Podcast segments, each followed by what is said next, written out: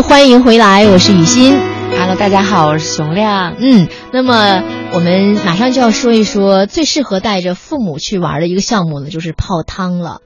嗯，是啊，这个我一说，其实我也很爱泡汤啊。嗯，一说哪个地方有温泉，我就杀过去，因为我们在北京，北京也有不少很好的温泉。嗯，确实是也推荐给各位去泡。嗯，但实际上呢，如果要带着父母，就是最好是要离开北京，嗯，到一些更有特色的地方。对。然后我个人首推的地方就是西安。西安啊，大家不知道西安也有温泉吧？我我对西安第一印象就是泡馍。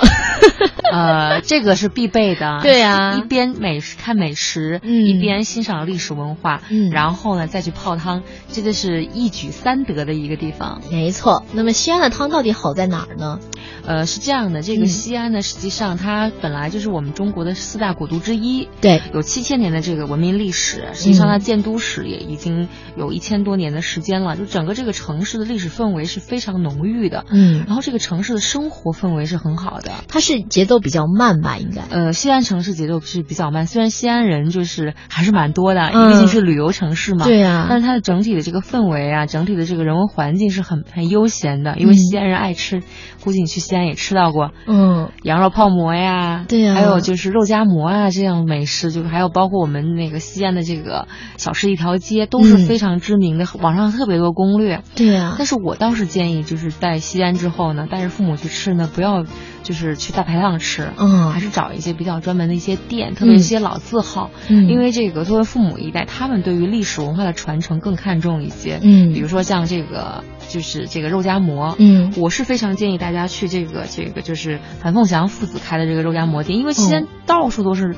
呃，这个肉夹馍，他们这家是比较这个有特色的，有七十多年的历史。嗯，然后有一句话就叫“肥肉吃了不利口，瘦肉无法满嘴油，不用牙咬肉自烂，食后余香久不散”。虽然是照着念的哈，就是说他们那个肉肉质比较松软，对，比较适合父母。比如说我父母六十多岁、七十岁，嗯，他这牙口不是特别好，对对对，他就要吃这种。如果说特别硬的话，那肯定是口感也口感也不是很好。所以说这个，我倒是建议大家就是在带着父母出去西安之前，一定要亲自去做一下攻略，找一些老字号，甚至就是说你们今天就开着车去那个老字号吃顿饭，下午呢就回酒店休息休息，对，或者是在这个呃逛逛大雁塔呀，嗯。嗯逛逛这个西安博物馆呀，小雁因为小雁塔也在博物馆。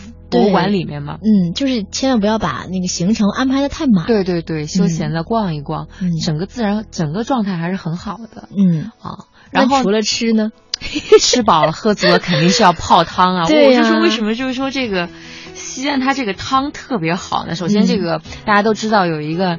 美丽的传说应该不叫传说，就叫华清池杨贵妃的故事。嗯，大家都知道杨贵妃爱泡汤。嗯，对不对？华清池现在也是比较著名的一个景区哈。嗯，就是它的这个温汤是非常的舒服的，因为整个这个温汤已经有差不多说是形成在两三百万年之前。整个这个温泉开发已经有六千多年的时间了，历史跟咱们人跟这个这个文明历史，就是我们这个。这西安的历史基本上是差不多了，嗯，所以说这个汤的这个就是就是一直是比较自然的，而且也是那个泡汤的方式非常多，嗯，有各种各样的形式，你可以足浴啊，你可以卧，你可以躺着呀，各种形态不一样，然后你可以可选现在这个华清池，它也不是说那种呃不正规，非常的正规，有一个非常好的酒店我要推荐啊，这个叫。华清玉汤酒店，华清玉汤酒店，它是在这个华清池里面的吗？它是在华清池景区里面的。现在这个华清池实际上它保存了当时的一些这个就是。古风，同时它也新建了很很多一些新的设施，嗯，然后引进了一些比较现代化的一些泡汤的方式，嗯，而而且里头这个酒店实际上有点像唐代的宫殿，古香古色，就是一进去能够让你一下子感觉过一把穿越的瘾吗？呃，应该是这种感觉。但是唐代其实我们只是在电视上看见过，不像像明代和清代，它有一些建筑保留，它很少有建筑保留下来，所以说我们只能是能够领略那种感觉，嗯，还可以泡什么贵妃汤啊，感觉像杨贵妃一样，嗯。啊，还有一种呢，就是说他们那儿的那个宫廷的这个糕点是非常好的，嗯，又跟那个就是平民的我们吃到的那个西安的平民美食是不一样，非常精致的各种各样的，包括肉夹馍都是那种很小一口就能吃掉的那种肉夹馍哦，是非常的精致，你可以就是很小的那种，对对对，你可以在泡汤之后，你稍微吃点东西，然后喝一点这个茶，或者说是吃点点心，整个这个泡汤的过程是很舒服的，就它那个氛围会让你这个整个泡汤的这个过程感觉就是很皇家，嗯，很皇家的感觉，就是这个在咱们北京是。我反正北京是没有这样的一种氛围，而且就是说你会很享受，是吧？而且他们那有一有一档节目叫演出，刚好四月份就要开始演出，它是每年的四月份到十一月份有个实景演出，哦，就叫《长恨歌》，哦，讲的就是这个杨贵妃的这个故事，对，然后讲的这个非常适合这个就是跟父母一块儿去欣赏，因为有文化的这种演出也是非常受。呃，老年人的欢迎的同时，你在看演出的过程中，也是一种学习欣赏美的一个过程。嗯，我是非常赞同大家都去的。好，那么这个，而且它有演出是四月份到十月份是吧？十一月份，十一月份，十一月份。哎，可以可以，既也能够泡汤，然后呢还能够吃到好吃的这个美食，又能看很好看的演出。我觉得这个是性价比比较高的一条路线。对对对，而且而且还有一个最核心的点，我就要最后推荐一下啊，容给我一分钟的时间，就是说这个这个地方啊，实际上它离这个就是世界第八大奇迹兵马俑，嗯，只有三十公里。你可以泡完汤休息完一晚上，第二天一早，嗯，可以和父母一块儿自驾也好，还要说景区也有车直达这个兵马俑，你可以去参观这个秦始皇的兵马俑，非常的震撼。这个也是这趟旅行中一个非常好的一个彩蛋，给父母一个惊喜。可以，哇，这个这很全了，很全很全。你要比如你要吃好吃的，嗯，你要泡汤，嗯，你要看演出，你要看历史的那些古迹的风采，都有了，都有都有，而且还不是很累。这趟线路，这趟线路不累，因为整个就没有爬山的线路。其实我还想推荐华山去登山呢，但是我觉得那可能腿脚不好就就差一点。这个还是就是可以可以，到时候可以单独。找机会去，或者说，或者这个过程中不太适合跟父母一块儿，对，或者说你跟你的朋友一块儿去来适应做这些事情。嗯，那这是一条线路，西安这条线路还是性价比很高的。嗯，那么还有其他的汤，就是可以带着他们一块儿去泡的吗？当然有很多汤啊，我这我这里的故事很多呀。哎呀，真的是每次来都好有货。可能就是我刚刚下面推荐的一个地方啊，可能就是很多我们的这个人都很爱去的一个地方，叫云南。那是很多人爱去的地方，七彩云南。嗯，比如说云南的丽江啊，嗯，昆明啊，都是非常浪漫的地方。嗯，我今天推荐一个比较奇特的地方。嗯，这个地方叫腾冲。腾冲啊，听说过腾冲这个词最早听说呢是在地理课上。地理课上，对啊，就是叫什么腾冲一线嘛。然后，是是是，对对对，它那条线是什么线来着？想不起来了。它实际上跟缅甸是比较就是接壤的一块地方。这个地方桐生这个地方其实比较特色，特色它这个它这个温泉叫热汤。热汤是非常热的，最高能达到九十八度，跟开水一样，可以煮熟了。对对对，然后到这个到这个腾冲去这个泡汤啊，就叫热海这个地方，一定要去一个叫大煮锅的地方。大煮锅，对，就是这个地方是可以泡的，是吗？这叫大煮锅，它不能泡，九十八度。我说 我说也是，我说大煮锅不能进吧。它这个它这个就比较有意思，就是很多人就会把土豆啊、芋头啊、鸡蛋呀，还有玉米啊，就装在一个竹篮里头。嗯，当时我是呃，因为我去的时候也是遇到一个家庭，我们是跟他一块儿，他们一家人就是父母也很也老了，就是有七十多岁，还有红薯什么的，自己采购了很多食物，嗯，然后就装在一个那个竹篮子里，然后放在那个。那个里这个大大大热炉里煮，然后煮的最后可以吃哦。然后他们呢，他们现在他们怎么泡温泉呢？人家不是泡温泉，是蒸温泉。就实际上你就在那个。温泉上面铺一张那铺一层那个就是床，然后有松针，嗯，然后就躺在这个松针上，通过那个温泉的那个热气，它蒸你这个人体，嗯，然后散发出这种它这个这个这个叫什么？就自然的这种物质，让你的人体很舒服。然后我去蒸过一次，嗯，然后蒸过一次，感觉就是浑身就。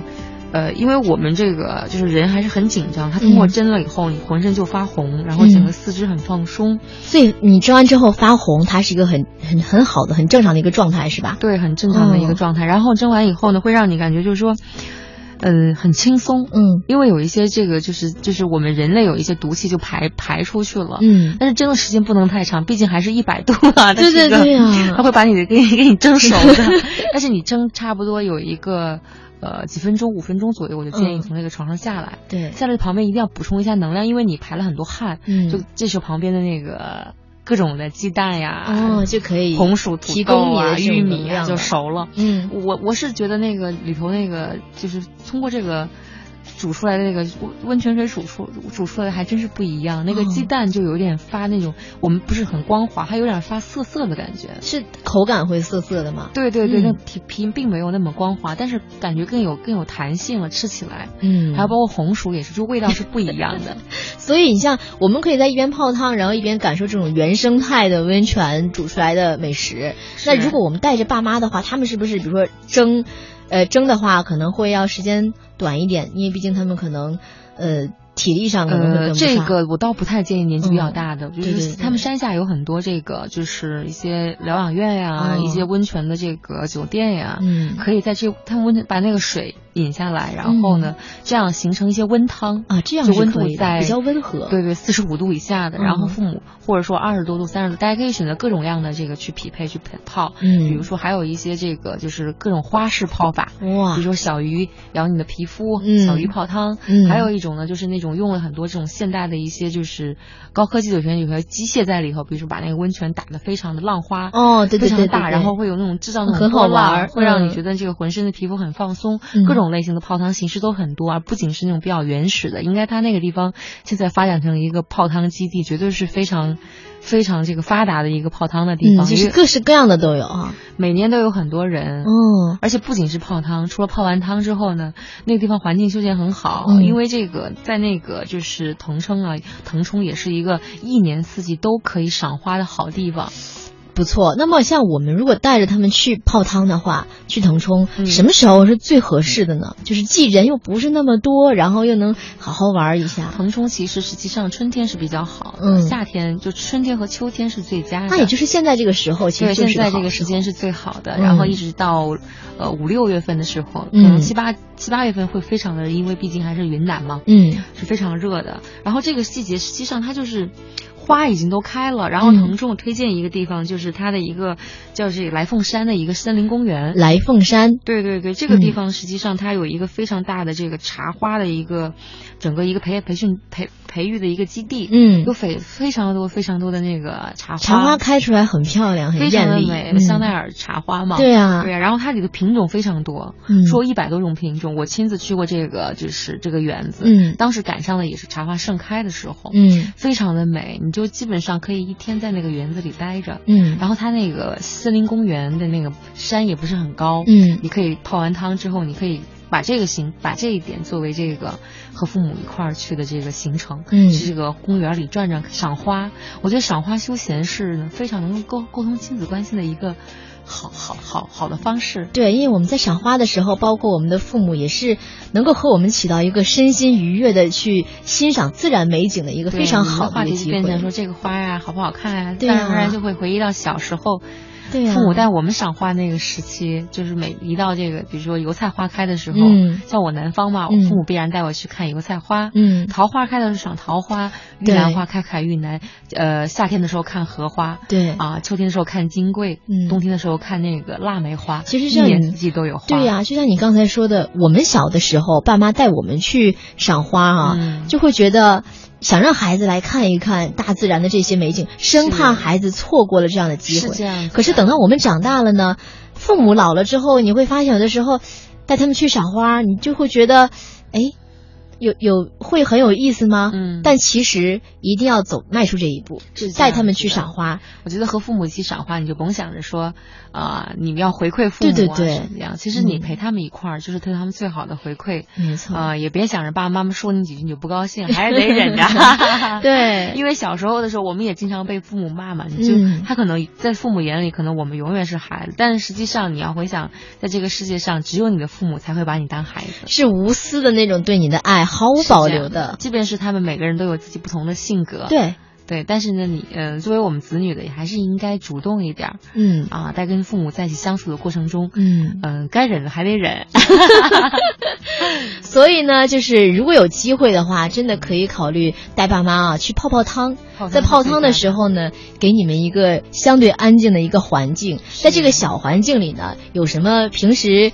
小小的意见呀，拿出来说一说嘛，就是对不对？交流一下，因为如果你不跟父母去沟通的话，有一些问题真的是你不说，他也不说，这个东西就永远都会在那儿。对，而且就看谁能够走出这第一步。我倒是建议所有的做子女的，嗯，不要等待父母，对，做这个主动，你要主动的主动的人，就包括我们做亲子游也是带着孩子，也是我主动的。嗯，当你去，当你会主动的时候，你的孩子也会主动；当你主动的时候，嗯，你的父母也不会被动，他们也会主动来跟你交流。其实，呃，情感这个东西的话，就没有跟没有跟金钱没有关系，没错，他不需要你去付出，嗯。多少多少钱？对对对，但是现在的都市人来讲，好像付出情感比付出钱更难。是的。